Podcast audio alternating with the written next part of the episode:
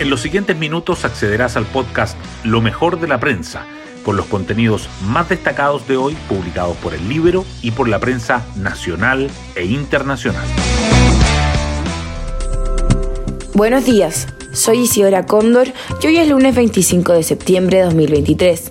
Hoy comienza la tercera semana de votaciones en el Pleno del Consejo Constitucional un proceso que en medio de crecientes tensiones entre sectores tiene más rechazo que apoyo según reveló la encuesta CADEM. Un 59% de los consultados dice que votaría en contra y solo un 21% a favor en el plebiscito de diciembre, siendo el nivel más bajo desde que comenzó esa medición en marzo. En el Congreso también será una semana clave. A más tardar el viernes, el gobierno debe enviar su anunciado veto a la ley de usurpaciones, ya aprobada por el Parlamento, y presentar la ley de presupuestos para el 2024. Hoy destacamos de la prensa. Directivas oficialistas recrudecen críticas a proceso constituyente y gobierno emplaza a republicanos a buscar convergencias. La presidenta del PS, Paulina Odanovich, y su par del PC, Lautaro Carmona, sinceraron su pesimismo tras la primera ronda de votaciones en el Pleno del Consejo Constitucional. Hay sectores de izquierda que ya se preparan para comenzar a trabajar por el voto en contra, pero la moneda apuesta a un último esfuerzo.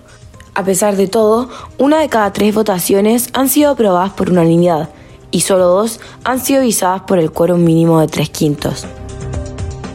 Gobierno enfrenta semana clave en el Congreso por veto a usurpaciones y ley de presupuestos. A más tardar el viernes, el Ejecutivo debe enviar al Parlamento su anunciado veto al proyecto para sancionar las ocupaciones ilegales, mientras que el sábado vence el plazo para presentar el erario 2024.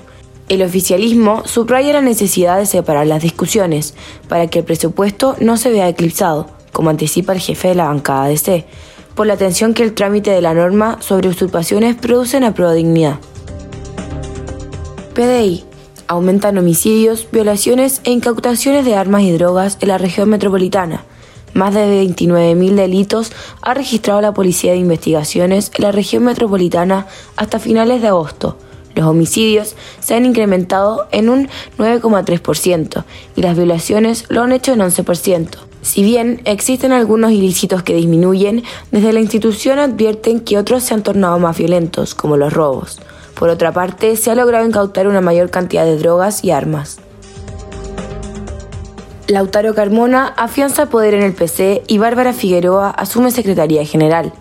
Luego de intensas semanas de debates y un largo comité central que se extendió por más de 12 horas el sábado, el Partido Comunista anunció que Carmona asumirá la presidencia en reemplazo del fallecido Guillermo Tellier, y Figueroa será la secretaria general. La ayer embajadora en Argentina presentó su renuncia a la Cancillería para asumir la tarea partidaria. Hoy, en la portada del Libero, Sierra Bella, Salud desconocía detalles del CEFAM que Santiago iba a trasladar a la ex clínica.